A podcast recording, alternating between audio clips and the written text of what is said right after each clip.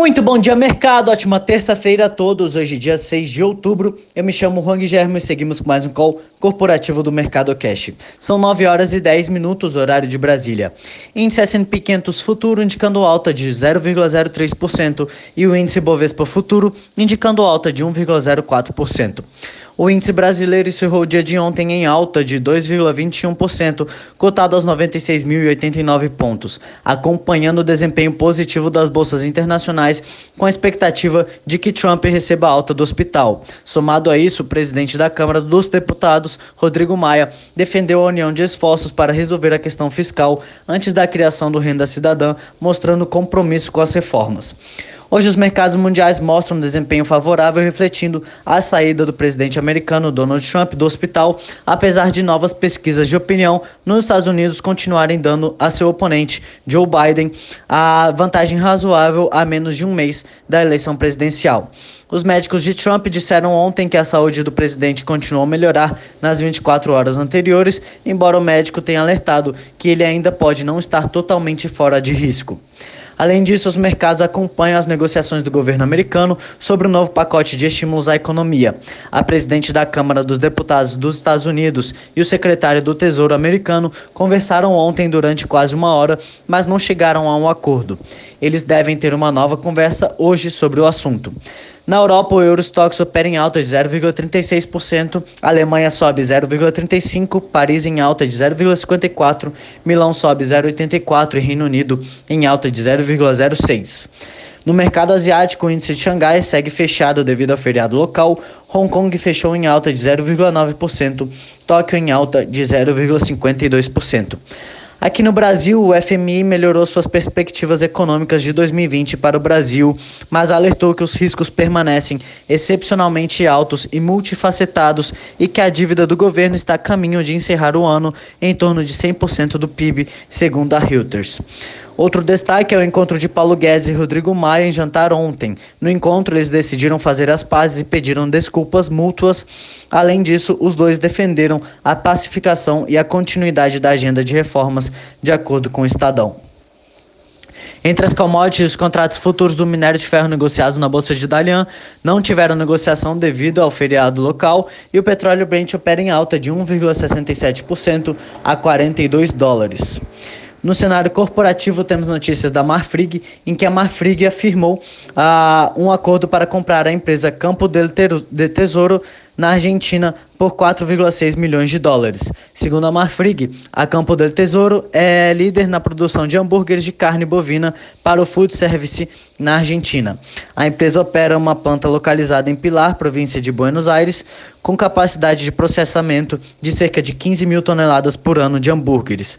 A Marfrig tem capacidade total de 54 mil toneladas ao ano de hambúrgueres na Argentina. Sequoia. A empresa de logística Sequoia movimentou um bilhão de reais em seu IPO. A oferta primária, cujos recursos irão para a companhia, movimentou 348,1 milhões de reais. A oferta secundária movimentou 652,6 milhões.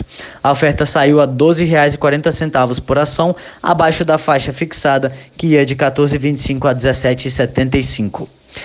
BR Malls e Multiplan. A BR Malls Participações e a Multiplan fizeram aportes na empresa Delivery Center Holding, que atua com gestão de centrais logísticas instaladas em shopping centers e centros comerciais. A BR Malls investiu 9 milhões, já a Multiplan informou um aporte de 18,6 milhões, passando a ter 26,5% do capital da companhia. Nos comunicados divulgados pela BR Malls e pela Multiplan, ambas declararam, declararam que a Delivery Center vai receber um investimento total de 30 milhões, sem detalhar os outros investidores. Atualmente, a Delivery Center conta com 40 centrais de entregas distribuídas por 17 cidades e, e 8 estados e contabiliza 3 mil lojistas integrados ao serviço. Azul. O tráfego de passageiros consolidado da Azul aumentou 23,5% em setembro em relação a agosto deste ano, frente a um crescimento de 16% na capacidade, resultando em uma taxa de ocupação de 80,2%. A taxa de ocupação doméstica foi de 80,7% e a internacional totalizou 74,6%.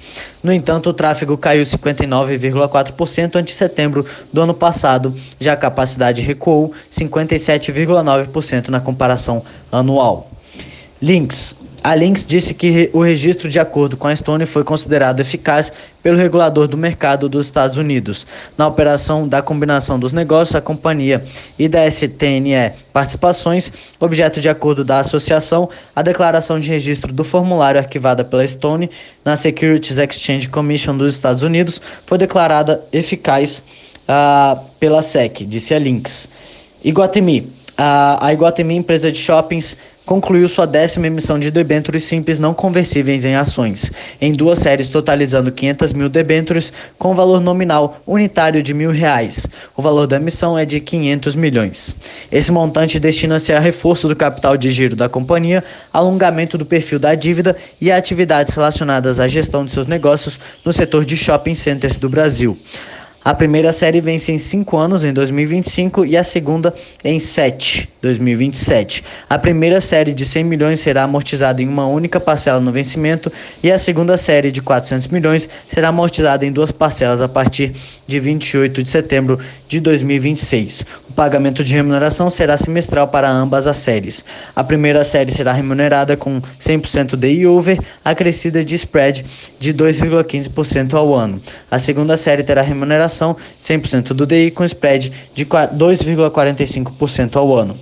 Por hora, estas são as principais notícias. Desejo a todos um excelente dia e ótimos negócios. Um forte abraço.